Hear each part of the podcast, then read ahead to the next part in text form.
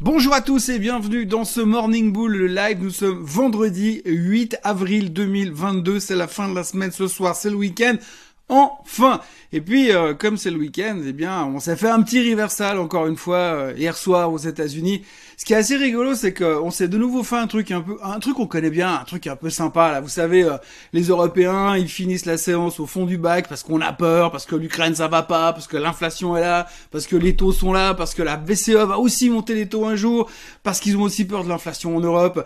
Bref, on a les jetons et finalement l'Europe est complètement déprimée. On termine la journée au fond du trou euh, à la cave, on n'est pas bien. Bon, c'est pas une catastrophe en Europe, mais on est dans le rouge. C'est une sale journée. Les graphiques ont une sale gueule.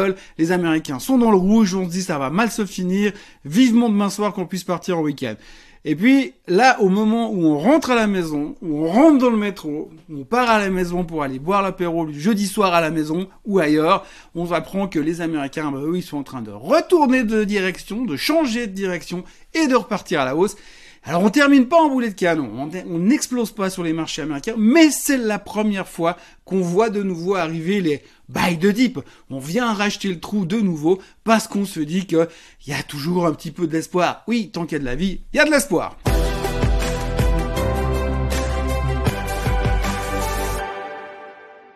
Qui est assez rigolo, c'est que finalement hier soir, eh bien, le marché américain termine en hausse, pas de beaucoup, mais en hausse, avec des reversals un peu partout, sur le S&P, sur le Nasdaq, sur le SOX. Il y a pas mal de choses qui ont un peu tourné. Donc, comme je le disais avant, les gens viennent acheter sur faiblesse, de nouveau. Il n'y a pas grand chose de neuf. Hein. On est toujours dans la même préoccupation. On est toujours stressé par les mêmes soucis. Hein. On digère toujours les annonces de la Fed, mais en plus hier, on a dû digérer le fait que la BCE a aussi publié ses minutes à elle et que eux aussi se montrent inquiets de l'inflation en Europe, parce que jusqu'à maintenant, on était moins touché, on avait l'impression qu'il y avait moins d'inflation en Europe qu'aux États-Unis et c'était que les Américains qui payaient. Eh ben non, on est en train de rattraper le train. Donc Madame Lagarde est aussi en train de penser à la suite des événements. Alors là, on sait qu'ils vont commencer à changer un petit peu leur politique au prochain meeting de la BCA.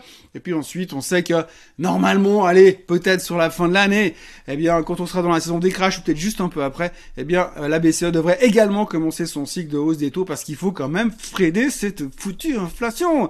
Bon, malgré tout ça, ce qu'il faut retenir, c'est que les marchés américains ont réussi enfin à tourner un petit peu la baisse et à nous donner un petit peu de positivisme après ces deux jours complètement pourris qu'on a vécu sur la tech et puis sur le reste des marchés en général. En fait, c'est assez marrant parce que en même temps qu'il y a ce rebond, qu'il y a cette espèce de mini reversal qui se dessine, cet espoir qui arrive au fond du bois là-bas, ce silver lining, ce lever de soleil qui se dit peut-être qu'après la pluie il y aura le beau temps. Eh bien, finalement, on a quand même beaucoup, beaucoup de commentaires négatifs. Hein. Alors hier soir, j'ai passé un peu de, temps. D'ailleurs là, c'est pratiquement euh, très tôt, très très très très tôt le matin. Et j'ai passé un peu de temps cette nuit, on va dire, à, lire pas mal d'articles et à voir un petit peu quel était le feeling des marchés, comme je fais régulièrement. J'ai appris finalement, c'est que bah, pour l'instant, c'est un peu euh, le pays des ours, hein. il y a quand même beaucoup de bears qui sont dehors. Alors les, gens en profitent, hein. c'est comme d'habitude, on se prend deux jours de baisse, on tape la moyenne mobile de 200 jours, on repart à la, à la caisse, la volatilité augmente, les gens s'inquiètent, on a peur de hausse des taux, on a peur d'inflation, on a peur de superinflation, on parle de récession, on a les courbes des taux qui s'inversent. Il y a quand même pas mal de choses qui nous permettent de dire, dire du mal et puis dire qu'on va se planter. Donc euh, du coup, bah, les gens en profitent. Hein. C'est le meilleur moyen pour se faire inviter sur un plateau télé. Si aujourd'hui vous arrivez que le marché est en train de se péter la figure, qu'on vient de perdre 5 ou 10 ou 15% ou 13% comme on a perdu sur le SOX depuis quelques temps, les gars à la télé, ils ont envie de vous voir venir dire attention, on va tous mourir. Donc ils ont vraiment envie de voir ce genre de choses et c'est maintenant qu'il faut saisir l'occasion. Donc du coup, on a pas mal de gens qui se sont pointés. Alors on a Jeremy Grantham qui est venu, c'est un gros gros gérant de fonds très très connu aux États-Unis, qui est venu à la télé hier pour dire que jamais avec une euh, un pic sur le pétrole, eh bien jamais le marché s'en était sorti sans avoir une récession. Donc ce qui veut dire c'est qu'une fois que le baril va au-dessus des 100, dès qu'on a un signal au-dessus des 100 de baril, eh bien systématiquement à un moment l'autre, c'est à un moment donné ou un autre, c'est un signal de récession. Oui, ça je l'avais dit aussi, ça fait un moment, mais tout le monde s'en fout quand c'est moi qui le dis. Contre, quand c'est Jeremy Grantham, on dit oh mais attention, récession ahead. Donc on a peur d'avoir une récession. Il l'a dit.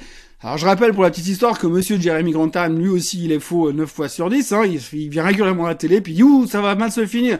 Alors forcément, à bout de la 30 fois où tu dis que ça va mal se finir, un jour t'auras peut-être raison. Enfin bref, Jeremy Grantham était à la télé hier pour dire attention, après un pic sur le pétrole, il y a des récessions. Sans blague. Et puis, puisqu'on est dans la même thématique, eh bien, on a la Deutsche Bank qui a publié de la recherche hier aussi en disant qu'on était en train de rentrer dans quelque chose de très très moche et puis qu'ils prévoient une récession pour 2023. Alors, ils ont fait leur calcul. On sait que statistiquement, quand on a des signaux indicatifs de récession, comme le pic du pétrole au-dessus de 100, comme a dit Monsieur Grantham, comme les inversions de courbe des taux, qu'on accepte ou qu'on n'accepte pas, qui sont un mauvais timing ou pas un mauvais timing, mais on sait globalement que plus ou moins, eh bien, dans les 9 à 12 mois, allez, on a une récession derrière. Alors, du coup, eh bien, Deutsche Bank est venu dire, on va encore avoir une hausse sur les marchés. On va terminer plus ou moins bien sur le S&P à la fin de l'année, mais alors après, paf Récession, euh, baisse des marchés, correction massive de plus de 20%, la cata totale.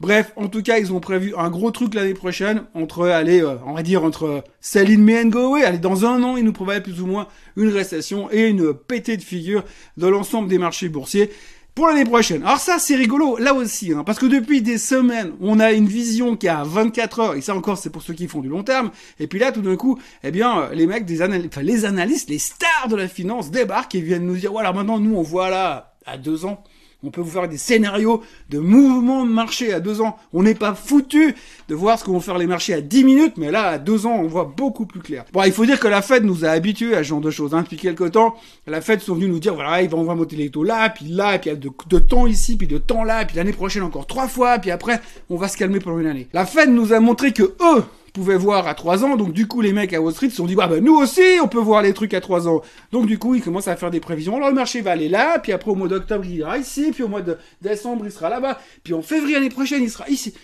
Bref, la Deutsche Bank pense qu'on aura une récession l'année prochaine ou qu'on aura une grosse correction. Mais l'année prochaine, d'ici là, on va monter quand même avant. En fait, il se mouille pas beaucoup. Hein. C'est un peu comme le gars à la météo qui vous dit alors il va faire soleil, mais peut-être il y aura de la pluie, mais peut-être il y aura de la neige aussi, donc on sait jamais. Bref, on n'en sait rien, mais la Deutsche Bank a prévu une récession et une grosse correction des marchés l'année prochaine. Dans 12 mois. D'ici là, ça va bien se passer. Et puis alors on va revenir aussi, parce que le troisième truc de la journée, c'était euh, la théorie du Dow Jones Transportation. Je vous ai déjà parlé de la théorie de Dow, où on dit que quand le Dow Jones Transportation part dans une direction, si le Dow Jones industriel, le Dow Jones classique le suit, c'est bon signe. Si, si c'est divergent, ça va pas. Et pour l'instant, eh bien, on a un indice qui est en bear market, et c'est le Dow Jones Transportation. Si on regarde le graphique, bah effectivement, depuis le top du marché, qui date de novembre l'année passée, le Dow Jones Transportation est en bear market puisqu'il a perdu 21,5%. Donc techniquement, en dessous de 20%, c'est un bear market. Et quand vous avez le Dow Jones Transportation qui est en bear market, ça veut dire que logiquement, le Dow Jones industriel va finir par le suivre. Donc, c'est une mauvaise nouvelle. Maintenant, j'aimerais juste mettre un petit peu de, de, bémol dans tout ça, parce que j'ai vu ça dans des journaux aujourd'hui, sur plusieurs articles. Ouh, attention, il y a un signal de bear market sur le Dow Transportation, ça a marché super bien ces 100 dernières années. Faites attention, on va tous mourir dans l'atroce souffrance. Oui, bien sûr. Le seul truc qu'il faut quand même faire bien attention, c'est que dans l'histoire du Dow Jones Transportation, on a eu un pic qui a fait le top du Dow Jones Transportation. D'ailleurs, à cette époque-là, on s'est excité parce qu'il y avait une cohérence entre les deux indices. Le Dow Jones Transportation faisait un pic à la hausse, le Dow Jones tout court montait. Ouais, c'est génial, c'est un signal bullish. Mais en fait, le Dow Jones Transportation a fait un pic à cette époque-là. Pourquoi? Parce qu'une boîte qui s'appelle Hertz avait annoncé à l'époque qu'ils allaient acheter 100 000 Tesla. Depuis, on n'en a plus jamais entendu parler. On n'a jamais vu le contrat et on sait même pas où sont ces 100 000 Tesla en question. Ce qu'on sait aussi, c'est qu'entre deux, le titre Hertz a spiké à la hausse. Le Dow Jones Transportation a spiké à la hausse pour faire le top au top du top. Et puis derrière, tout s'est dégonflé. Et on a reperdu 5-6% dans la foulée. À cette époque-là.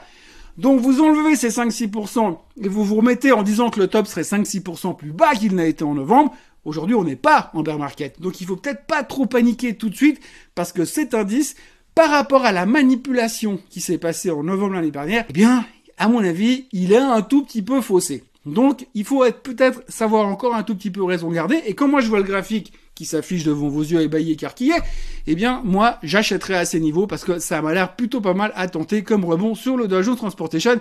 Et si on n'était pas en bear market, et si justement on avait été tester cette limite un peu grise avant le bear market pour dire, ouais, ça, c'est une zone d'achat. Donc voilà, si je regarde le marché hier soir, en fin d'après-midi version européenne, il y avait tous les bears qui étaient dehors. C'était vraiment euh, le pays des ours. Hein. Ça se bat dans tous les coins, ça s'échangeait des pots de miel dans tous les sens. C'était bear market ahead. Attention, les ours peuvent arriver de tous les côtés. Et puis, Je reviens deux heures plus tard, à 22h01, et là, je vois que les indices ont réussi à se retourner.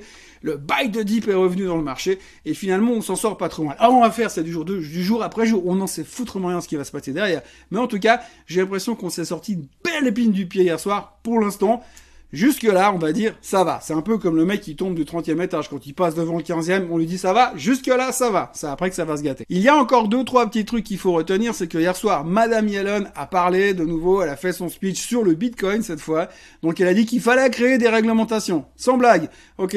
Pas de grande nouvelle, le Bitcoin a à peine réagi. Euh, pour l'instant, on est toujours en phase de je sais pas trop où j'ai envie d'aller. Techniquement, moi j'ai envie de dire qu'entre la zone des 41 500 et des 42 500, j'achèterai le Bitcoin pour jouer un rebond en direction des 50 000. Et puis s'il casse de là en dessous des 38, je me stoppe et j'abandonne le, truc. Mais techniquement, j'ai l'impression qu'il est en train de nous faire un pullback après sa cassure du triangle qu'on voit bien sur le graphique et qu'il est en train de tenter de se construire pour repartir à la hausse. Et puis comme effectivement les déclarations de Madame Yellen nous ont pas non plus amené dans un truc monstrueux et angoissant, peut-être il y a encore un petit peu d'espoir là-dessus. Enfin moi j'y crois, j'ai assez envie de jouer cette thématique de ce côté. Et puis il faudra noter aussi que hier soir il y a eu les jobless claims aux États-Unis, 166 000 créations d'emplois, c'était en dessous de ce qu'on attendait, c'est assez bas, c'est assez faible. C'est globalement une bonne nouvelle puisque ça veut dire que les gens ne vont plus demander des indemnités chômage, de moins en moins de gens y vont.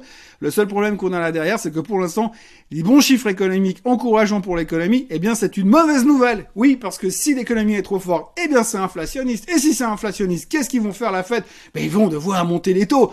On a toujours intégré nos 0,5 au mois de mai, mais là on est en train de paniquer pour les 0,5 pour le meeting d'après. Donc du coup, toutes ces bonnes nouvelles économiques sont soudainement des mauvaises nouvelles. Et puis on notera aussi, euh, toujours par rapport à la Russie et à l'Ukraine, pour l'instant on en parle beaucoup, beaucoup, beaucoup moins. Alors on en parle dans les médias bien sûr, mais beaucoup moins du côté euh, marché financier.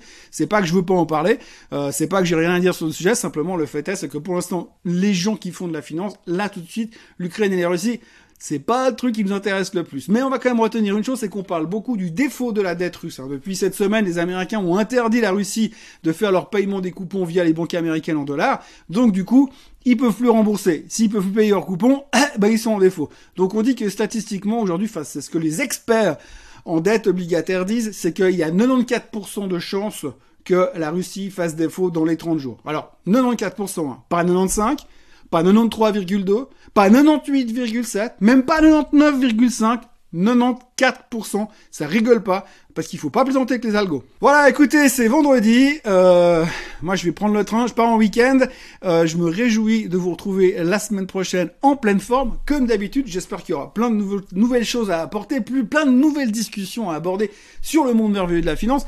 La semaine prochaine, on a la saison des résultats qui commence, ça va nous faire plein de choses à dire, on va pouvoir parler plein d'autres trucs, on va peut-être sortir un petit peu de la thématique de l'inflation, peut-être un petit peu plus de la thématique euh, Ukraine-Russie, et puis on espère que si jamais vous pouvez faire des pourparlers de paix, ça arrangerait tout le monde accessoirement, mais pour l'instant, on va espérer qu'il y aura des nouvelles choses la semaine prochaine, ok moi j'espère parce que là je suis un peu fatigué de parler d'inflation et de hausse des taux.